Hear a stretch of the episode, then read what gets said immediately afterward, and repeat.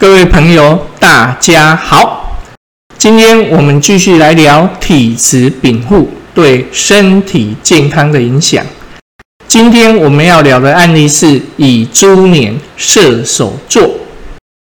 不论男女，掉发是许多现代人的共同困扰。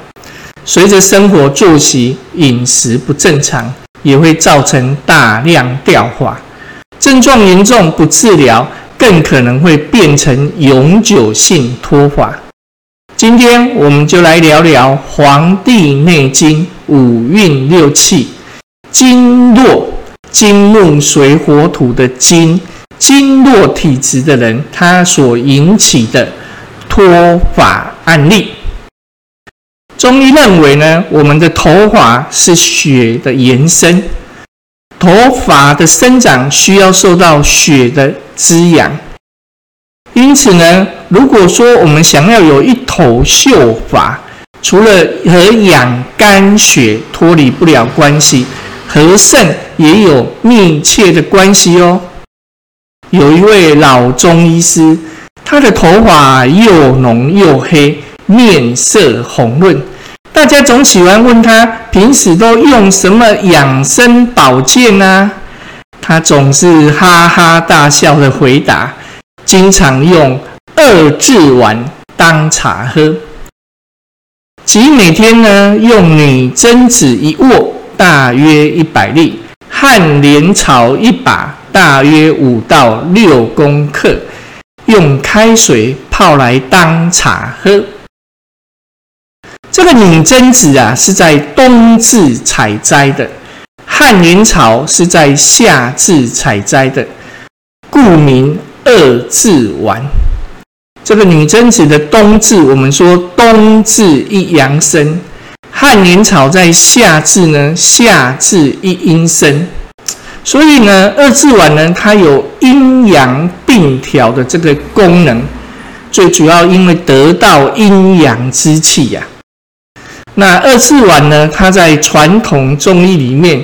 主要是滋肾阴的这个药呢，很平和，不会特别的寒凉。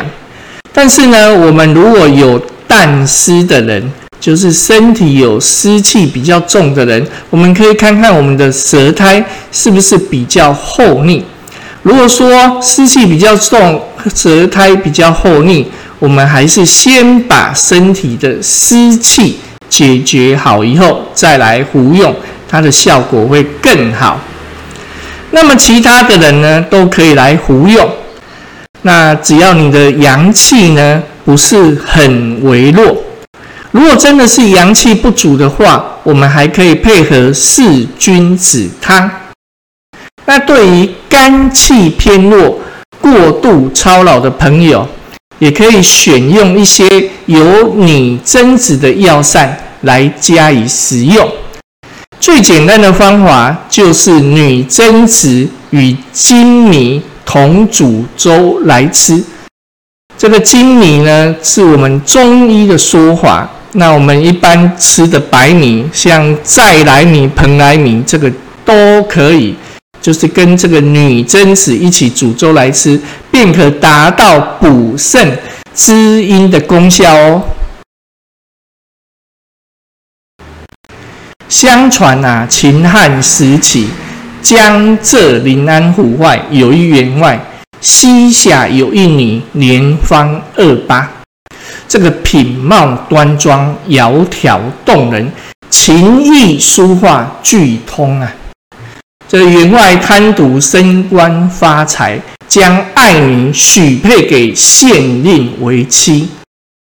哪里知道这个女儿啊？早与府中的教书先生私定了终身。到了出嫁之日，这个女儿啊，便含恨一头撞死在闺房之中，表明自己非教书先生不嫁之志。教书先生听闻小姐殉情啊，茶饭不思，忧郁成疾。不过几日，便形如枯槁，须发变白。数年之后，教书先生到这个女孩的坟墓前来凭吊，以寄托哀思啊。看见这个坟上啊，长出一株枝叶繁茂的女贞子，果实乌黑发亮。教书先生摘了几颗放入口中，感觉啊，那个味道甘而苦。这个直沁心脾呀，顿觉精神倍增。从此以后呢，教书先生每日必到这个地方呢摘果充饥，那他的病呢就日趋渐好。这个本来满头的白发也渐渐的变黑了。从此，女贞子便开始人们作为药物使用。在过去呢，我曾经看过有一篇报道，在我们台湾有某研究单位呢，以二字丸，就是女贞子跟汉年草作为基础，加上这个人参、黄芪、当归、地黄等中药材。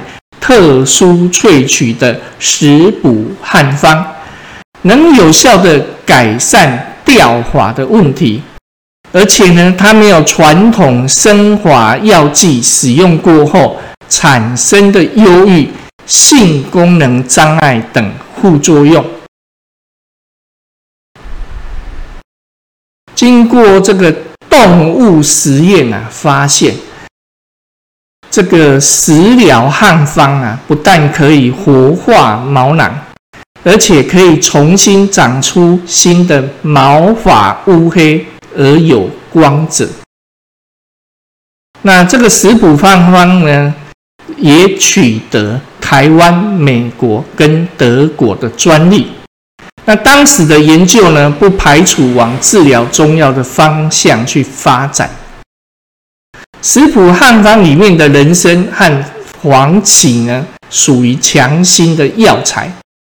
心脏强则需要充足的血液，所以呢，搭配当归和地黄等补血的中药，再加上女贞子和莲草，就可达到补阴啊，这个补肝补肾，这个补肝肾阴的这样的一个作用。那身体调养好。头皮也会健康，有助于减少掉发，帮助生发。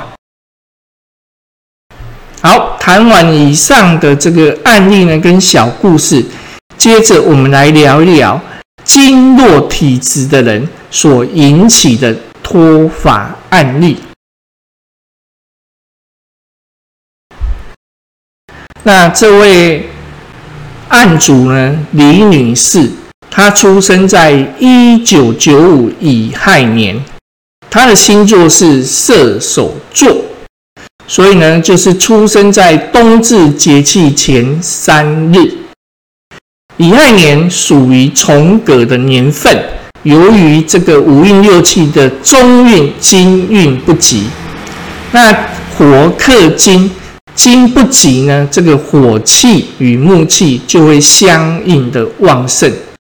那再加上由于司天的气数呢，这个厥阴风木啊，风化八的关系，相应人体呢会出现肝气的异常变化，人体气血的运行呢，并会出现紊乱的现象。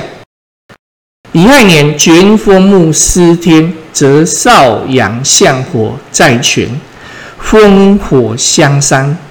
地气啊变为暑热，在人体则见大热而消烁津液。案主李女士，她的先天体质禀赋，由于受到金运不及、司天风化八跟在权克气、少阳相火两火叠加诸多因素的影响，火热克金，肺经受邪。所以呢，李女士呢，她素体她的先天禀赋就是属于肺经弱，也就是金木所水火土的金呢，先天体质比较弱。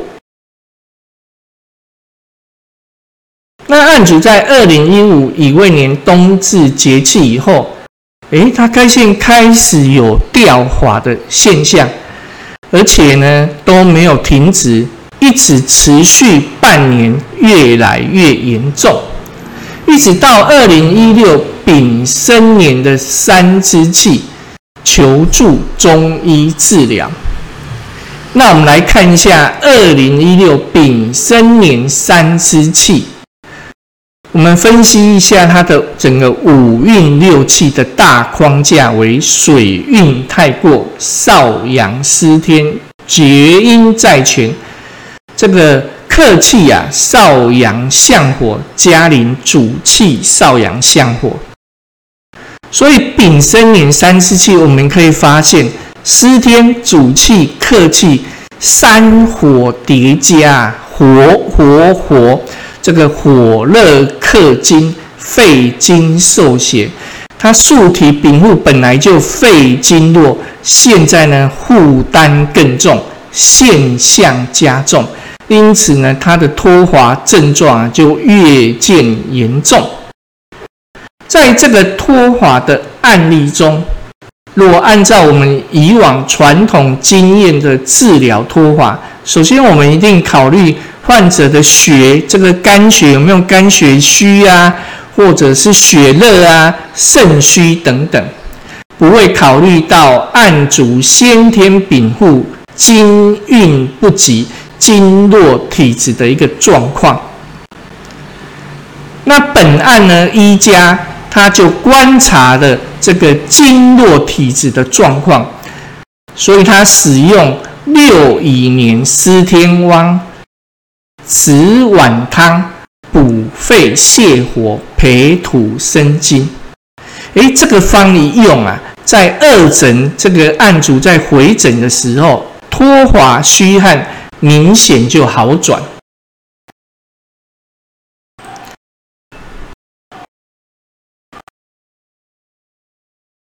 清代名医王旭高认为啊，这个本方啊。可用至六乙年。什么是六乙年呢？也就是我们六十甲子里面的乙丑、乙亥、乙酉、乙未、乙巳、乙卯这六年。这六乙年啊，因为乙根化金，乙是经络，是属于少伤，所以我们叫做少伤岁运不及。那金不及呢，言火乃行。这个火克金，那火克金以后呢，又引起了水来护气，所以它是少伤岁运不及，炎火来行，火盛水护的运气正治方。这个乙未年啊，重革之际，岁金不起，炎火炎盛。那这样的时候呢，民病就会咳气上逆，也就是呢，因为这个炎火盛行的关系，所以一般我们会发病呢，咳嗽气喘，还有呢，生热咳逆哦，咳嗽，还有包括鼻出血，这个还会流汗汗出，肩背臂痛。哦，这个。因为经印不行，伤害得到手阳明大肠经跟手太阴肺经，这个经脉循行的部位呢，也受到影响，所以肩背臂痛。那炎火盛行呢，为水所护，水克火，火克金，这个水来做抑制这个火气。那当水来护气以后呢，则反。头脑痛急于顶啊，这个邪气呢，就通过我们足太阳膀胱经。哦，这个水气所护的这个寒邪之气啊，就影响我们整个足太阳膀胱经的运行，所以引起这个头痛，还有顶痛，甚至于呢，还会发热、口疮、心痛等症状。所以呢，本案的医家就根据这个运气正治方的一个特点，当他每次应到这个案主有肺虚咳嗽、喘病、卡血，卡血呢，就是指疾病引起胃经咳嗽而喉中卡出血块或血点的症状，叫卡血。那甚至于头顶动。口疮等病症，这个医家呢就会用此方来治疗，发现这个疗效确凿。那六乙年司天方止碗汤呢，我们来介绍一下。止碗汤在于陈武者的三阴疾病症方论，由止碗、杏仁、人参。黄芪、三白皮、地骨皮、白芍、甘草、生姜、大枣组成。它主要就是针对六乙年的少伤岁运不及、炎火乃行、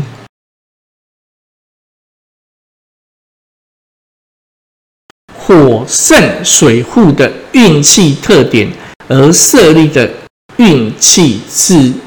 正治方，所以呢，这个炎火乃行而为水火所护啊，不用别药，主要就是我们要用这个补土生金，所以石土只要去把这个土好好的补好，这个石土啊，则以遇水也呀，这个土呢就可以来抑制这个水邪啊。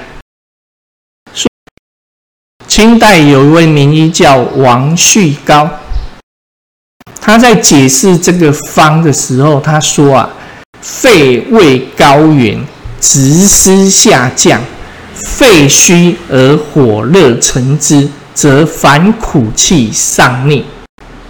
也就是说，当我们肺虚而火热的时候呢，这个火的苦气本来苦气要往下降。它反而是往上逆。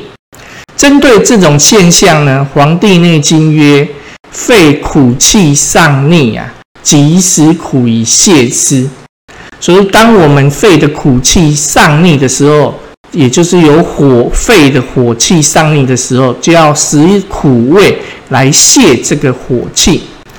所以呢，就用紫菀、杏仁的苦味来降这个火气。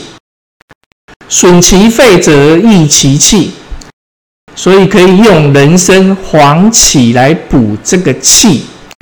人参、黄芪可以防止阴翳走泄，可以固无形之物。当我们咳嗽、这个汗流很多的时候，我们肺气耗散，这时候我们可以使用白芍的酸来加以收敛。那肺呢怕火，所以我们可以用甘草呢泻心火，火来除烦。所谓补土生金。如果说这个金啊，肺经被火郁很久以后，这个虚不受补啊，反而堵塞啊，这时候我们就要用点骨皮、桑皮，就是桑白皮呢。来清之泻之，这个桑白皮性味甘寒，补血益气，是吐血的时候所需要的一种药材。地骨皮呢，甘平为苦，可以泻我们肺中的伏火，可以止其血之沸腾。姜枣呢，可以调和营卫，缓诸药于至高之分。所以这边我们要特别叮咛，生日密码为乙猪年一九三五，乙蛇年一九六五，乙猪年一九九五，先天禀赋呢都属于经络体质，容易有鼻子过敏、呼吸不顺畅、咳嗽、手足冷痹、肩背酸痛。皮肤异常，免疫力比较差，下痢、腹痛、肠鸣等症状。那肺主皮毛，所以经络体质的人呢，他的皮肤比较干燥，冬天呢容易在手脚出现干裂的现象。那经络体质的人，他的皮肤比较不经晒，所以要避免日光下曝晒，以免皮肤受伤而产生病变。经络则怕火。所以夏季炎热或吃热性食物或熬夜睡眠不足时，容易引起体内的上火，火热克金，肺经受邪。那这时候呢，我们就会感到口干，容易咳嗽，大肠津液不足，大便呢干、肠燥、便秘等体质特征。经络体质的人，如果太劳累、兴奋、用脑过度，就容易头痛等体质特征。那性格呢，容易懊恼而易伤肺，肺伤就会出现咳嗽、喘气等与肺脏及大肠相关的疾病。经络体质的人，天生肺水比较不足。如果长期食用辛辣刺激的食物，或抽烟喝酒，伤了津液，就会导致阴虚体质的发生。这时候啊，头发就更容易干枯，皮肤干燥不润泽，出现皱纹。所以这样体质人，他很容易吃点热性辛辣食物，就会上火、口腔溃疡。中医主张五色应五脏，白色对应到肺经，所以我们要养护肺脏，可以多吃白色食物，像香蕉、白芝麻、白萝卜、冬瓜、竹笋、花椰菜、莲藕、豆腐、梨子、银耳、荔枝、百合、白果、银树的果实，我们称之为白果。莲子、山药、甘蔗、茭白笋、高丽菜等等，都是养肺的食物。其他还有枇杷，可以润肺止咳；生津止渴，有清热健胃之效。蜂蜜呢，也可以滋润呼吸道，又能帮助排便。《黄帝内经》的最高智慧。是要我们能关照身体四时节气的变化，在治病及体质调理时，能做到谨后气宜，无失病机；及审查病机，无失气宜。每个人的体质禀赋不同，有病还是需要寻求医师辨证论治的对症治疗。今天我们所聊体质禀赋、岁经不及所引起的脱发案例，确实对我们在治病及体质调理时起了很大的指导意义，可作为大家自主健康管理的预防保健参考。好，今天我们的案例就聊到此。